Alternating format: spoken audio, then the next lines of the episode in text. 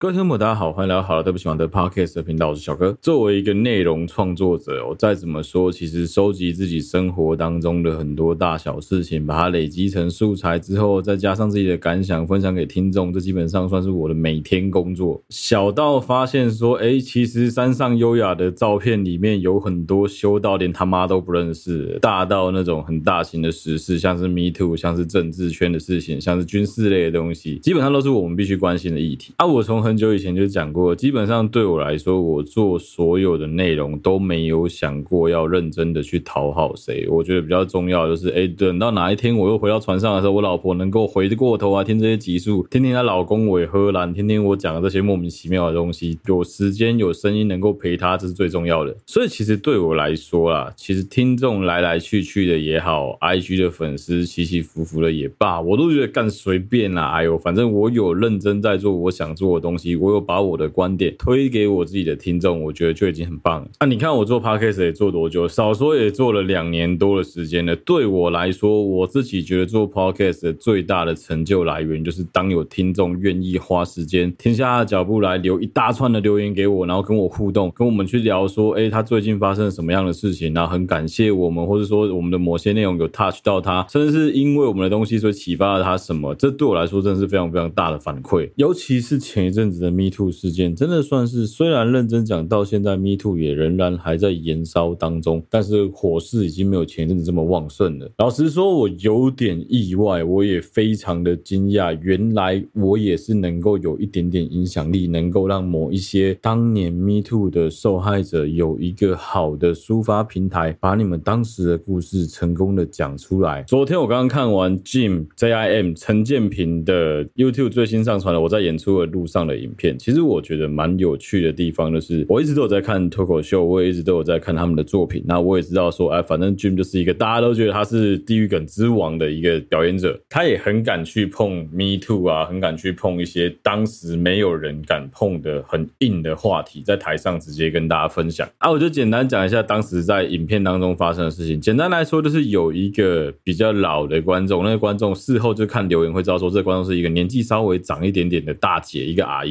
在一个现场的表演当中，不论今天是话剧也好，是演唱会也罢，是任何的这种只要是现场表演形式的表演，最害怕的一定是被观众打断，最害怕的一定是观众的嘘声或是观众的攻击、谩骂、攻讦，这会导致你的整个节奏大乱。这也是为什么在辩论当中故意去丢问题给对手，打乱对方的节奏，是一个非常重要的策略。好，总之呢，就在 Jim 发表了他对于 Me Too 的一些看法之后，这一个观众当然是有在跟陈建平互动，他就讲说，哎，他不认同他的观点，他开始描述、开始阐述自己的一些想法。其实并没有没有大家想象中的那么剑拔弩张，或者说陈建平 Jim 这个人故意去攻击他、嘲笑他，或是说故意去利用这一个大姐所讲的某。某一些话来作为论点，来做 punchline，来做反击，反而是这个大姐自己创造了很多。我自己觉得，从外人听起来会觉得，嗯，你在打脸你自己的某一些观点。举个例子好了，就是我们大家都知道，Me Too 事件就是鼓励所有的这些被害者终于能够好好的发声，就是鼓励大家把这些事情讲出来。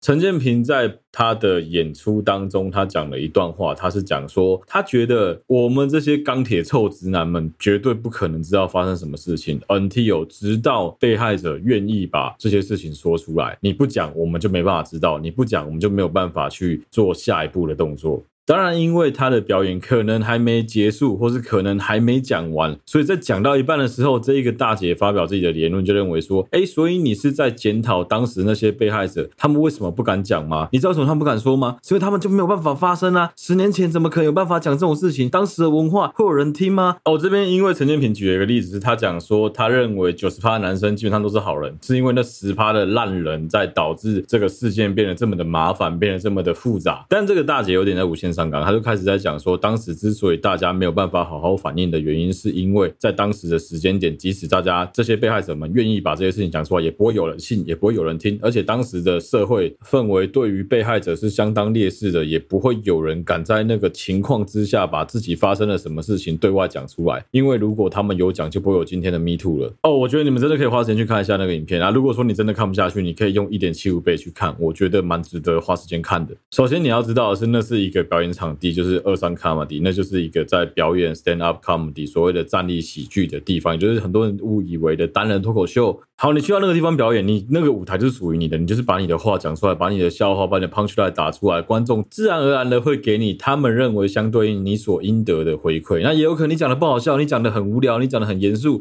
底下没有一片人笑，那你就应该要去改进你的笑话。那也有可能你陈述的某一个观点很符合大众的理解，也让大家觉得说听得很有趣、很好笑，会有一群人站起来拍手鼓掌，甚至是哦很欢呼的觉得说哦你讲的真的很棒，这都是有可能发生的事情。但是直接在台下去骂台。上的表演者，然后直接去不直接去嘘台上的表演者，或直接说哦不，我觉得你讲错了。老实说，我觉得是蛮没礼貌的。但当然，因为这个阿姨是第一次来看这类型的表演，我觉得也能理解啦。尤其是 Jim 是一个这么容易冒犯人、这么容易讲冒犯到别人的笑话的人，我觉得他一开始就有先 set up 好，就告诉你说，哎，我是一个这样子的人哦。如果你不知道，话那你就当我是曾伯恩。我觉得 Jim 的应对非常非常好。他先是让大家先听完这个阿姨想要讲什么，后来突然间发现这个阿姨开始无限回。圈了，开始鬼打墙了。他就接着他的话，开始想讲他的观点，告诉这个阿姨说：“对啊，所以我们是站在同一条船上的啊。我们都认为说，这些被害者们当时因为没办法好好的把他们当年被害的事情讲出来，当时的氛围不允许，所以现在我们鼓励他们，因为现在的 Me Too，所以你可以把这些东西讲出来啊。”阿姨很激动的地方在于，她很想问为什么他们不能讲，为什么当时的社会氛围不允许他们讲？她很不解，她也很愤怒这件事情。那这件事情不是陈建平的责任，他一直在骂陈建平，我觉得超好笑的。啊，其实你从现场这样子看那个气氛，你就会有一种很懂，然后你就觉得说，干陈建平的个性，他会不会直接骂他说你喜欢他闭嘴？我只能说，真的是看他的这种表演太厉害了，这个张力真的太强了。就明明你遇到了一个在 challenge 你的这样子的一个观众，但你仍然可以好好的完成你的表演，这也算是带出了一个我自己之前就很想聊的议题跟观点，就是有很多人一直在问说，为什么为什么现在突然间疯狂的在炒 Me Too，甚至你可以看到现在有很多很。恶心的留言，但清一色，我只能说清一色，那些留言的账号名字看起来都是男生，叫什么志龙啊、志强。对不起，被我讲到了，我不是在点名你，但就是刚好可能同名同姓这样子。这一类的男生账号很喜欢在不管是赖的新闻啊，不管是各种新闻媒体底下，只要有女生在现在这个阶段跳出来讲说，其实当年她也曾经是受害者。假设像是 SHE 的 Ella，她跳出来讲说，她们小时候其实她跟她姐姐们都有被邻居的哥哥侵犯过。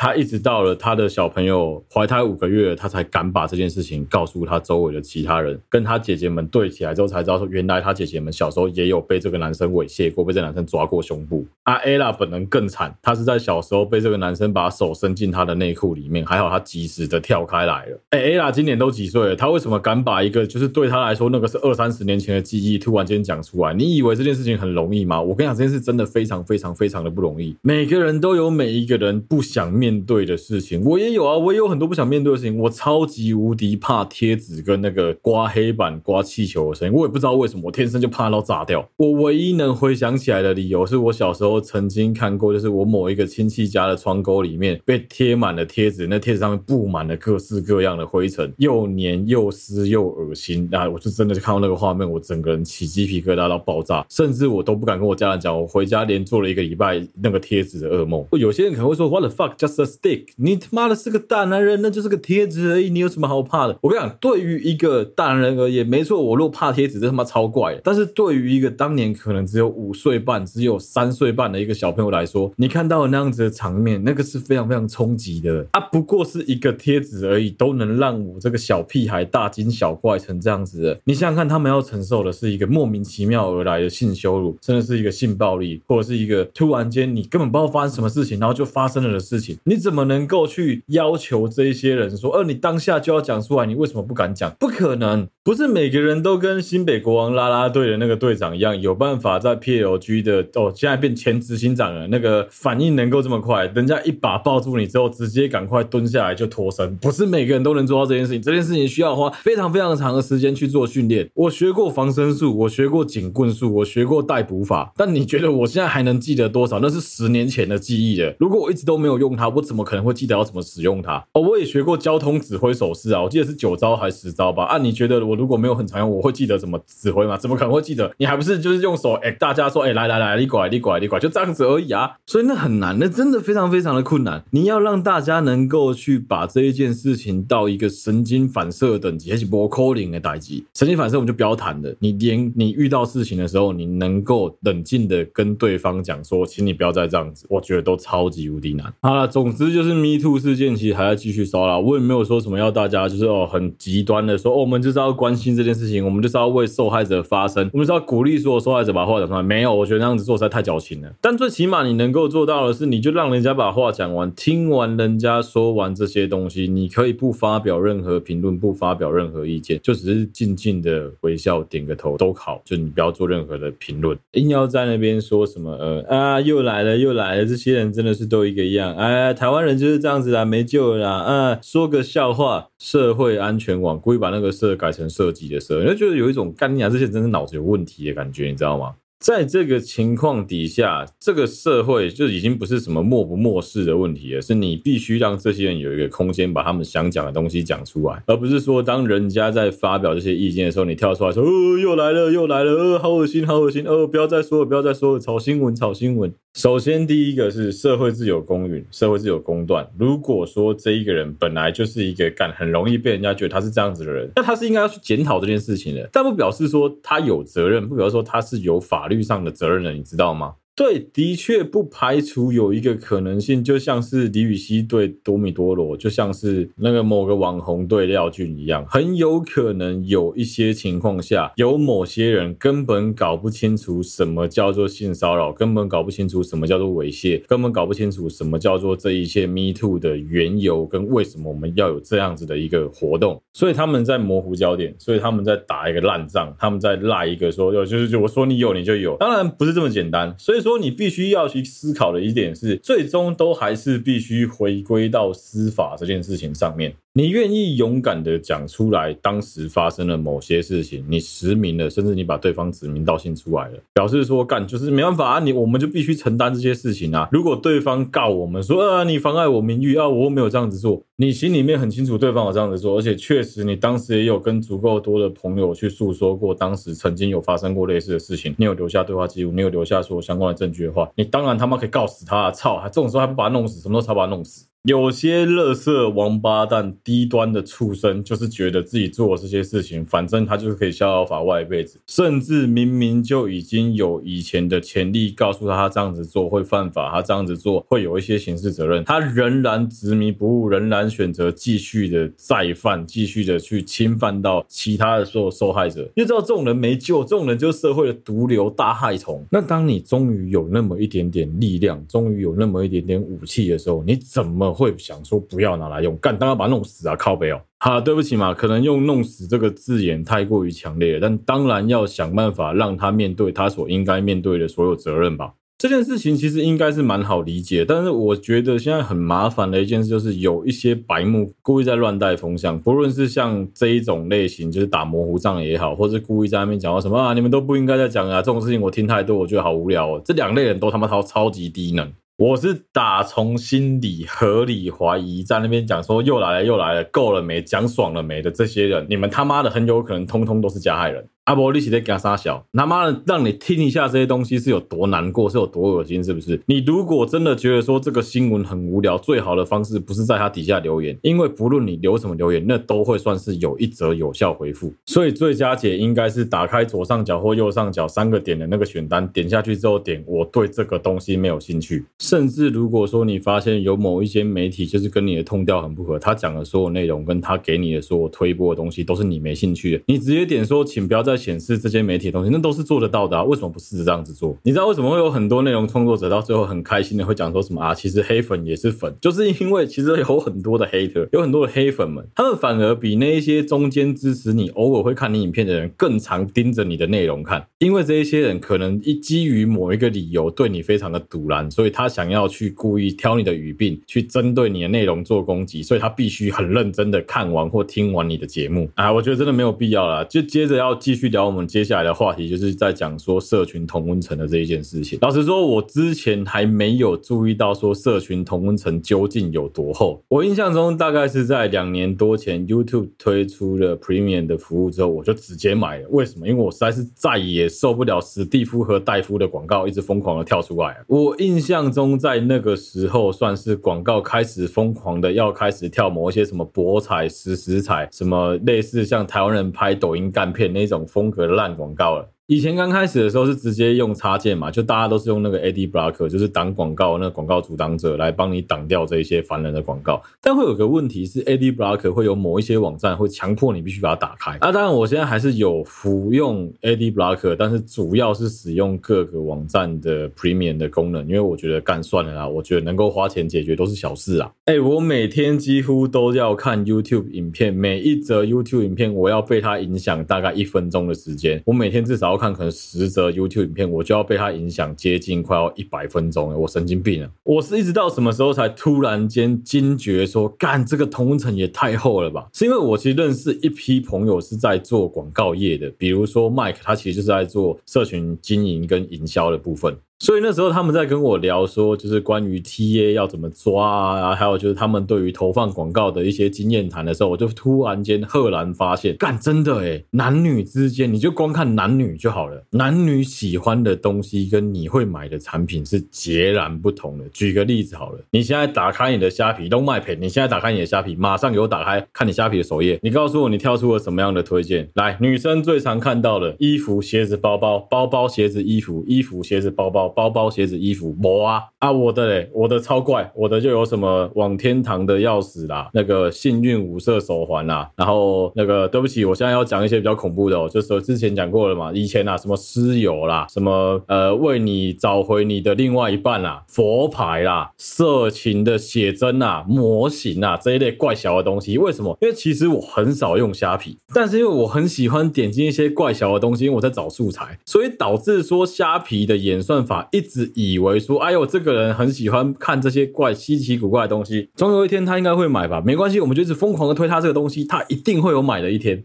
干，我才没有定力那么弱，好不好？哎，他开始推一些超怪的东西哦，他开始推我说什么哦，女生陪聊天，女生陪玩服务。接下来要更扯了，他开始推我一些什么原味内裤杀小的。林北塔个破气哦，我他妈要原味内裤，我每天帮我老婆帮我自己洗的内裤还不够多件啊？哎，我先说，不是说什么哦，内裤都是我在洗，我没有在抱怨这件事情，因为我老婆也是会帮。忙分担所有家务的，我们两个的习惯是谁看到觉得脏，谁看到觉得不舒服，谁看到有时间就去做。所以基本上这阵子因为我老婆要上证照课的关系，所以都是我在做家事比较多。那相反的，下个礼拜我要去上证照课，就换我老婆必须要来分担这些所有的家务。本来两个人生活在一起就是互相的。前阵子为了打破那个虾皮的演算法，所以我开始在上面看猫咪的东西，猫咪的玩具，猫咪的笼子，然后开始看。我最近帮我爸就是一起买了一台车子，帮我爸看。修理车的一些改装部件，哇，疯狂开始了，一直狂推我各种车子的把改装品跟猫咪的各式各样的东西，我终于成功的摆脱那些内裤少女，干几下特别 K 笑啊！哎，同时间我去打开我老婆的虾皮来看，我老婆虾皮真的就是鞋子、衣服、包包、衣服、鞋子、包包没了啊！如果你是看我们两个 YouTube 的账号也很有趣，因为他现在是共用我的 YouTube Premium，他是拿我的家庭会员来用，以前还没有的时候，我的 YouTube 的广告几乎全。全部跳出来，不是博弈，再不然就是那种偏向于投资理财类的东西。但是我老婆的呢，几乎全部都是那种美妆的啦、保养品的啦，看起来比较有质感的广告。我想到底为什么？啊，前阵子我们不是一起出去玩吗？出去玩的时候，你一定会用到饭店或是民宿的电视。啊，现在大部分的饭店跟民宿附的电视，几乎都已经是智慧电视了。啊，要记得，就是你去那些地方，如果你有需要登录你自己的账号的话，一定要记得在用完之后要登出，真的不要忘记这件事情。不管你要使用的是 Netflix 也好，你要使用的是 Disney Plus，甚至是 Amazon，或者说 YouTube Premium 都好，你一定要记得登出，不然会很糗。好，总之就是，如果说你完全没有登录任何人账号的情况下，你现在去开 YouTube 会发现一件很好玩的事情，刚才广告都超有质感的，宝矿力水得的广告、麦当劳的广告都是超级大品牌的广告，就会有一种干，那为什么每次来到我这边不是史蒂夫就是戴夫，真的莫名其妙。那其实原因也很简单啊，因为对于那些大厂牌的广告来说，它的行销方式是它下所有 TA，它是不分年龄的在下，所以当你这个广告主给他们帮你下广告端，告诉他的条件是我没有任何条件，我所有人我都要下的时候，他很难去专一下到某一个特定的族群。哦，举个例子好了，我先道歉哦，好了，对不起嘛，我今天要讲的东西非常政治不正确，就我现在想要下一群十八岁到二十五岁之间的改装车屁猴。假设我要下在 YouTube 的话，我可以怎么下？第一个最简单的方式，我先把年龄设在十八到二十五岁，接下来我要求我要设的是有追踪王阳明的频道，有追踪改装车部品的频道，有追踪机车的追焦的频道，这一类频道的使用者，这一些受众们，我要把广告投在他们身上，所以自然而然他们就会看到我的商品。我可能是哎、在做高利贷，我可能是在做哦租车的，我可能是在做改车的，你自然而然就会看到我的东西。其实这件事情很有趣啦，就如果你仔细去看的话啊，你会发现一件事情，不管是 Google 也好，YouTube 也好，Instagram 也好，Facebook 也好，小红书、抖音其实都一个样，这些社交软体们为了要留住它的受众，为了要留住它的使用者们，他会一直疯狂的推荐你你可能有兴趣的内容。像现在我的 Instagram 搜寻页面，我印象中我之前打开全部都是奶妹，只有奶妹没有别的。但我现在打开来就三个东西：车子、球、猫咪，没了。因为他现在为了要把广告下得更精确，他必须要把你一直留在你会喜欢的这些东西里面。这个东西叫什么？其实就是同温层啊。哦，你看我，我是一个很白烂的人，我就是一个，我之前有讲过嘛，就只要有小 S 的东西，我会直接转掉。那这件事情我奉行的有多彻底，就是我看到小姐不吸地，我会直接按我没兴趣，然后直接拜托他不要再推播这个内容给我。每次只要他推播，我就直接把它按掉，我不会倒赞，我也不会很无聊在底下留言说什么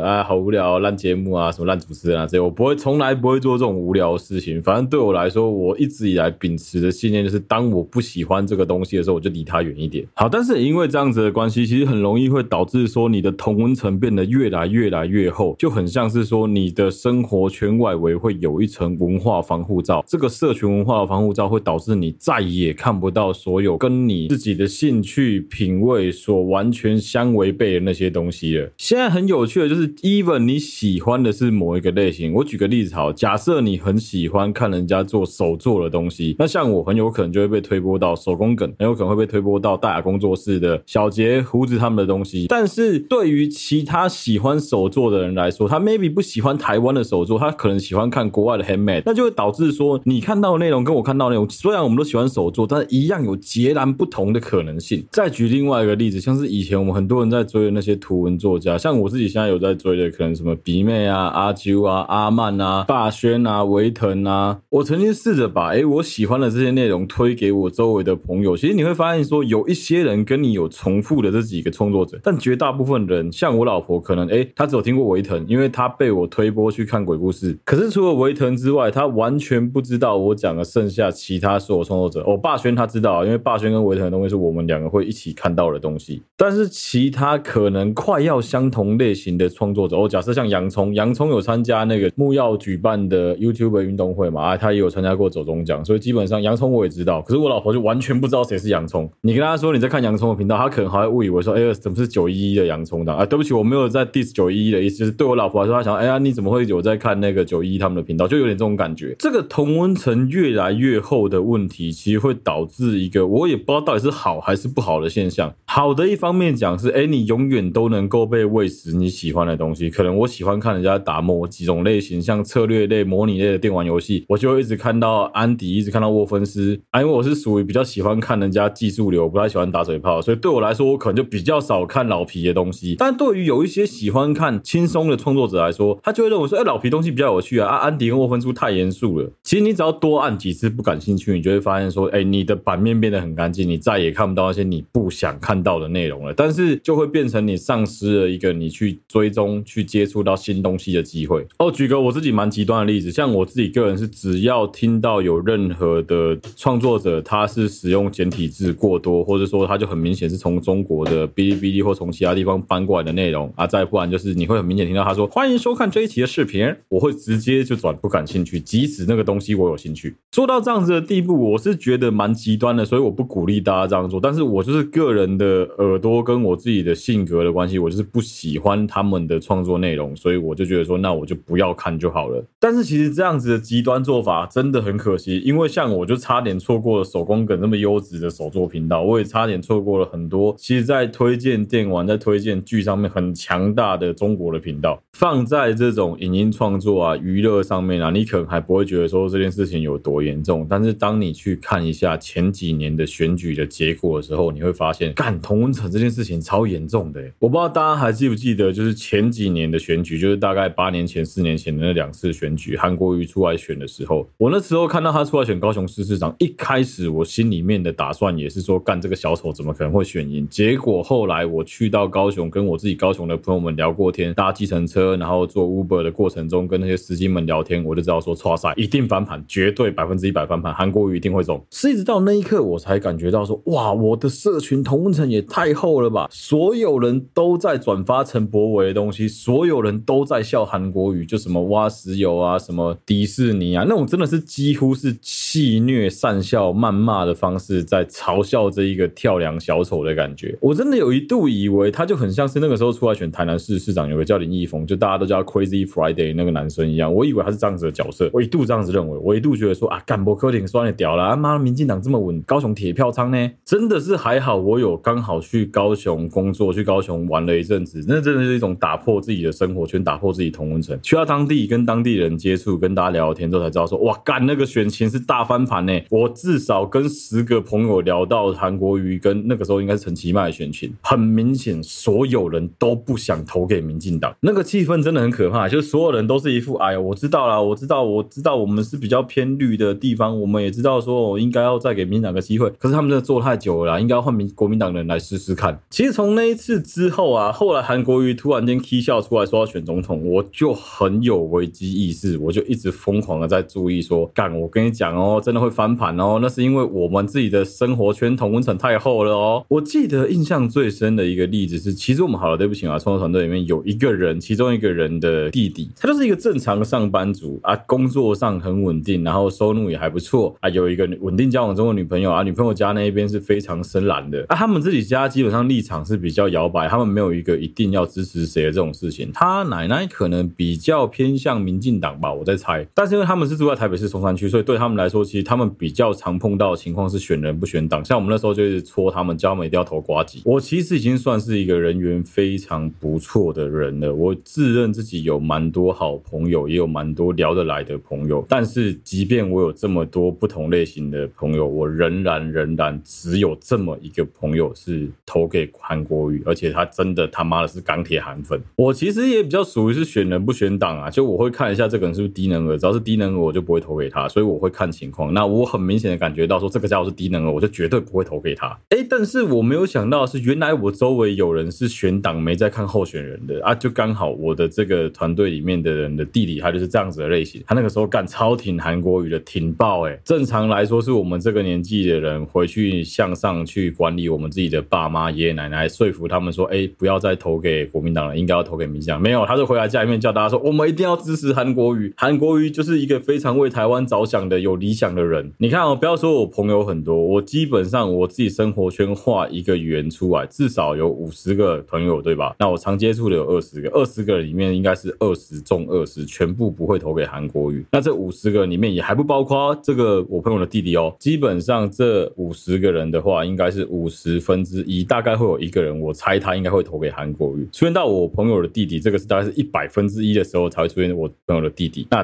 大概比例上是一百分之三，百分之三诶，干很可怕诶。明明韩国瑜那个时候跟蔡英文的选情是接近，快要百分之五十五十，但是我这边看到的成果是百分之三。你知道这有多井底之蛙吗？你去思考这个问题就好了。我们男生都玩战略游戏嘛，你看我们开图这件事情来讲，等于说你其实只探索了这个世界上可能百分之二、百分之三的地方，你就以为你们是全世界嘞。这就很像古代的中国一样啊，中国自诩为天朝上国嘛，他觉得说他是世界的中心、世界的原点嘛。你看，对于清朝时期，他们对于其他国家的称呼，英吉利，那个英旁边要加一个全部，吉旁边加一个全部，利旁边也加一个全部，印加的。为什么这样说人家？因为说人家是狗，就是相对于当时的清朝政府来说，周围的来朝的所有藩邦全部都不如中国，不如人，跟狗一样。好，那我相信你地理历史再怎么差，你也知道说中国不过占了全世界国土面积的可能大概接近百分之六左右。那以当时中国人口大概占了全世界人口比例的，也是大概差不多百分之六到百分之八左右。你不过占了全世界这样子的比例而已，但你自诩为全世界的天朝上国，自诩为全世界最强盛、最中间的国家，而且还产生了大量的优越感。当人开始产生了这种优越感的时候，这就像是骄兵必败的道理一样，干就输的超级无敌惨。看看后来清朝发生了什么事情。同理可证，其实，在我们现在这种社群同温层这么厚的情况之下，其实很容易导致我们对于很多社会事件跟很多现在时事的误判。你看，以前大家在读书的时候，不不管你是文组、理组、男校、女校，你一定会有你们学校自己独有的文化跟风格啊。那个文化跟风格很有可能在你长大之后才突然间产生了巨大的文化冲击，说哈，原来其他学校没有这个东西。就讲早餐就好了。你看，像我们住北部的小朋友，基本上所有人早餐都是吃西式的早餐店比较多，就什么美而美、麦味登这一类的嘛。哎，可是我家那边没有，我家那边很多人，而且我记得我们国中门口是有面摊哦，我们很多人是吃那个干面跟龟阿屌在当早餐的。而且我记得附近也有那种中式早点，就是卖豆浆、烧饼、油条、卖油饭这一类的。啊，像我老婆他们住彰化，他们基本上早餐很多人是吃面线糊，很多人是吃空肉饭。哎，一个台湾才多大啊？你看，就是不同区域的人的饮食文化、生活习惯，其实就有很大的差别。但是因为我们人是群居动物，你必须要在社会上跟大家一起共存，跟大家一起生活，所以你会很快速的了解到说，哦，原来这个世界上是有这么多不同的东西存在的。哦，你看，像听音乐就好了，金曲奖最近来了一个团体叫 Kingu 嘛，对不对？很多人妈的一堆台湾人连 Kingu 是谁都没听过，但从来不知道这个日文团，即便人家的歌一首已经到二十几亿的观看次数了，但仍然有台湾人完全不知道这个团体的存在啊！你说很奇怪吗？其实一点都不奇怪啊！哦，假设你不听后摇，你不听慢摇，你不听嘻哈，不听饶舌，你可能都听 Bossa Nova，你可能都听沙发 music。那对你来说，你的人生里面你就接触不到这个东西，你也不会知道说这一方面的艺人，这一方面的歌手，他们长什么样子，他们的生活的样态是什么样子，他们唱歌的样态是怎么样，你完全不会想知道，因为那不是你的世界。哇，想一想，其实真的很可怕。你要想哦，以前我们是想尽办法在让大家去接触到各式各样不同风貌、文化特色、文化底蕴底下的人们啊，让你去了解说，哦，原来这个世界上是有各种跟你不同的人的，但是不一样也没关系，不一样又怎么样？哎、现在没有哎、现在是直接帮你 close 这个大门起来。哎、不用不用不用，你不用知道这么多，反正你喜欢车子，你就一直看车子；你喜欢猫猫狗狗，一直看猫猫狗狗；你喜欢玩植物，你就一辈子玩植物就好了。你要说这样子不好吗？我实在是很难跟你说这样子不好，因为这样子有一个很大的好处是，你可以把这个科技树点的超级满，你可以一直在 focus 在这方面，你可以钻研这个东西。但是有一个很大的坏处是，难道你不会有玩这个东西玩腻的时候吗？难道你不会会有因为某一些因素，可能是家庭，可能是经济，可能是社会的关系，你再也不能碰这个兴趣了的时候吗？多多少少都有吧。那结果因为这个社群帮我们创造出来的超级巨大的同温层堡垒，导致你没有办法跨出去。你也不知道说，哦，虽然说你是很喜欢玩水族造景，但其实你跟我一样，说不定你喜欢的是两栖生态的这种造景，你不是喜欢玩全水族的景。哦，你喜欢的可能是猫猫狗狗，但是你只喜欢某一个品种的猫，某一个类型的狗，你不喜欢太大只的狗，你不喜欢没有毛的猫。举一个最近我遇到的划破同温层的例子好了，就是我老婆。我老婆是一个蛮酷的人，她是一个有自己的生活样态、有自己的兴趣、有自己喜欢的东西的人。对她来说，诶，她的世界就是长那样子。她的美感，她对音乐的品味都有她自己一套独到的见解。啊，当然她不会看不起我的东西，我也不会不喜欢她的东西。但就是我们是基本上在某一些不同品味的地方是，诶，她偶尔会来看一下我的东西，我偶尔会去听听她的音乐。但是在养宠物这件事情上面，其实我老婆有一套。她自己的坚持跟她的见解。举个例子好了，因为他们家小时候基本上不太养宠物的，有一个很大原因是因为他们家是比较从商的，爸妈从小就在做生意，真的没时间帮他们两个小鬼头擦屁股养动物，所以他们家从小就比较少有机会能够养的养到动物。啊，对于他爸妈来说，是要养就养他爸妈自己喜欢的动物，他们不会去擦小小孩子。所以在你没有条件的情况下，你就不会想要去养任何的宠物。啊，所以我老婆是碰到我之后才有看到说，哦，原来有些人家里面是会有鱼缸，有些人家里面是会养水草，是会搞造景的。即使他读了科系，就知道说有人会搞景观造景，但他也对于水族这一块相对的比较不熟悉啊。讲真的，我是一个很懒的人啊，我也不是一个哦会有多注意说什么氮肥要放多少啊，CO2 要下多少啊，然后什么营养剂要怎么打之类的那种没有。对我来说，就去装山泉水，山泉水最天然，然后把草就丢进去，黑土拿来种草，就这样子搞定啊，就把鱼丢进去了，它小也可以洗，反正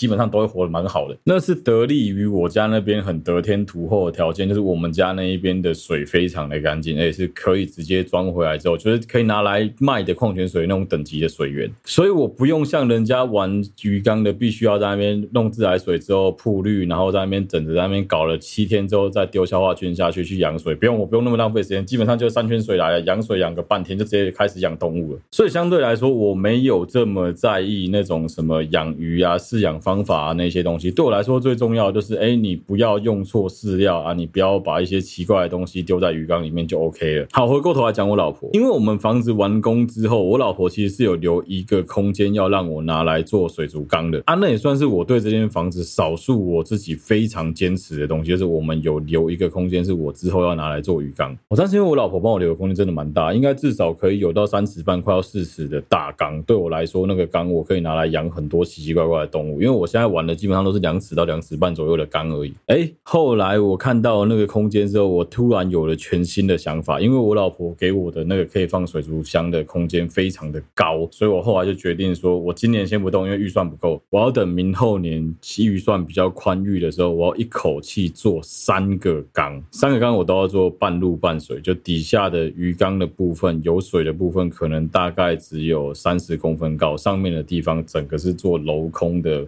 裸岩瀑布跟丛林雨林感的造景。反正简单说，就是像我老婆她个人的兴趣是玩那些植物，所以她把家里面布置的很像是，哎，有些人讲说很休闲风、很饭店风啊，她朋友甚至开玩笑啊，搞得跟雨林一样。哎，那你们就错了，因为基本上会搞出雨林的是我的那三个生态缸，那三个生态缸装上去之后，整天照光，整天有雨在那边滴，那个才叫做真正的雨林啊。那既然都玩这种半水半陆的缸了，我当然理所当然会想说啊，干，那我想要养一些比较特别的养两栖类的动物。简单说就是我想养青蛙啦，我就想说干，我想要养树蛙，或者是想要养已经没有毒性的那种亚马逊箭毒蛙。但是后来我突然想到一个很麻烦的点，是我老婆很不喜欢这种奇奇怪怪、软软绵绵的动物。如果我上船的话，没有人帮我喂它们吃虫虫啊，毕竟这些动物都是生命啊。如果说你每次都要等到我休假才喂啊，然后我不在的时候就把它们全部咬合细，那我觉得这个对于他们来说太残忍了。啊，想当那个，就是我跟我老婆说我想要养箭毒蛙的时候，她是皱着眉头跟我讲说：“你你要确定呢？你知不知道你现在在讲什么？”哎，结果过没有多久，你知道吗？我老婆突然间有一天传了一个图片给我看，说她觉得角蛙长得超可爱。我开始想说，干，真的假的啊？我老婆是一个极度的不喜欢这些小爬虫类的人，结果她居然会转性，突然觉得角蛙很可爱。原来应该是因为我老婆有在看一些景观园艺跟室内设计的 Pinterest 的 Instagram 的账号，所以因为这样子的关系，所以那个角蛙的广告刚好投放到他那边去了。我自己是觉得角蛙长得也算可爱啊，毕竟就是不一不一看起来呆呆的。但我相信有些人很怕青蛙，会觉得说，呃，好恶心哦。但但是我得说，就是个人的喜好不一样。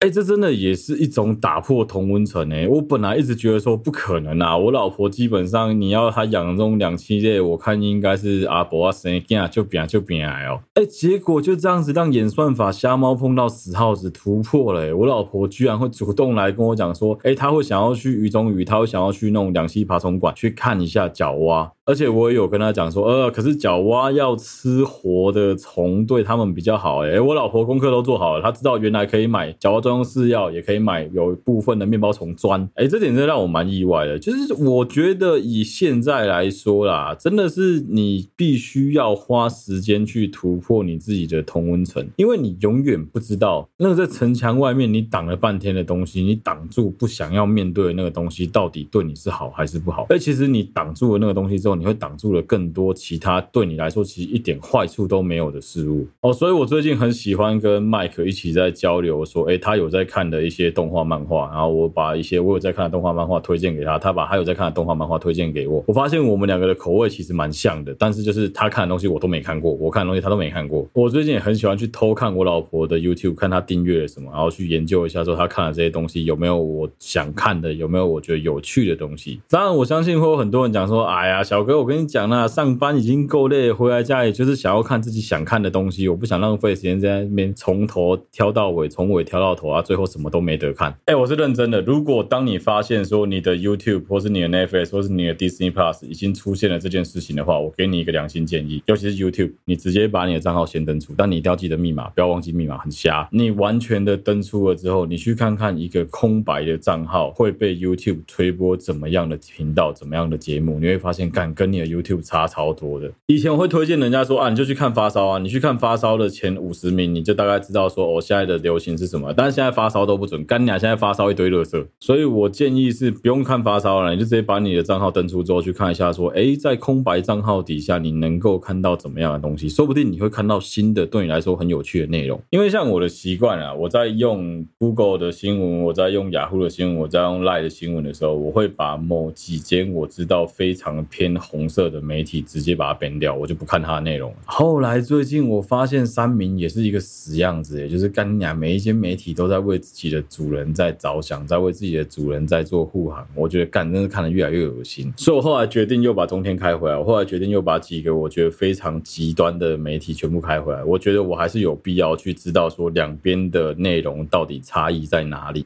反正可以提供大家一个非常简单的，你不喜欢的政党，你不喜欢的利益团体，或是你不喜欢的国家，当你不喜欢他的时候，你要如何去判断说你做这件事情是不是有恶心到他？去看他的媒体有没有大肆报道就知道。如果他的媒体很紧张的，一直疯狂的在报道说什么啊，这些人很坏啊，很糟糕啊，这个行为不可取啊之类的话，那表示你成功了。就像中国现在每次只要美国开始卖武器给我们，或者我们开始联合军演，或是说哎老太太来台湾的时候，干中国就踢笑，中国就跳脚，中国就开始军演一样。当你看到对方的社群、对方的新闻媒体、对方的这些相关产业开始大量的动起来，大量的去发文去讲说什么啊，你这样做不行，这样做不对的时候，你就知道干你做对了啊，就跟性骚扰一样啊。你当你看到说某一些人开始跳出来骂说什么哦，我们一个一个告哦，我们怎么样怎么样的时候，你就知道说啊，干娘那个就是性癖，那个就是有问题啊。我知道很难啊，其实其实连我自己都觉得有时候要踏破自己同温层，我会觉得很恶心，会看到我我外面那些你一点都不想看到，你一点都不想关心的议题，但是如果你真的一直待在你自己的同温层泡泡里面，你对于很多事物的理解跟很多新东西的那种认识，就会变得越来越少，越来越没有机会去碰触到他们。我真的觉得很可惜啊。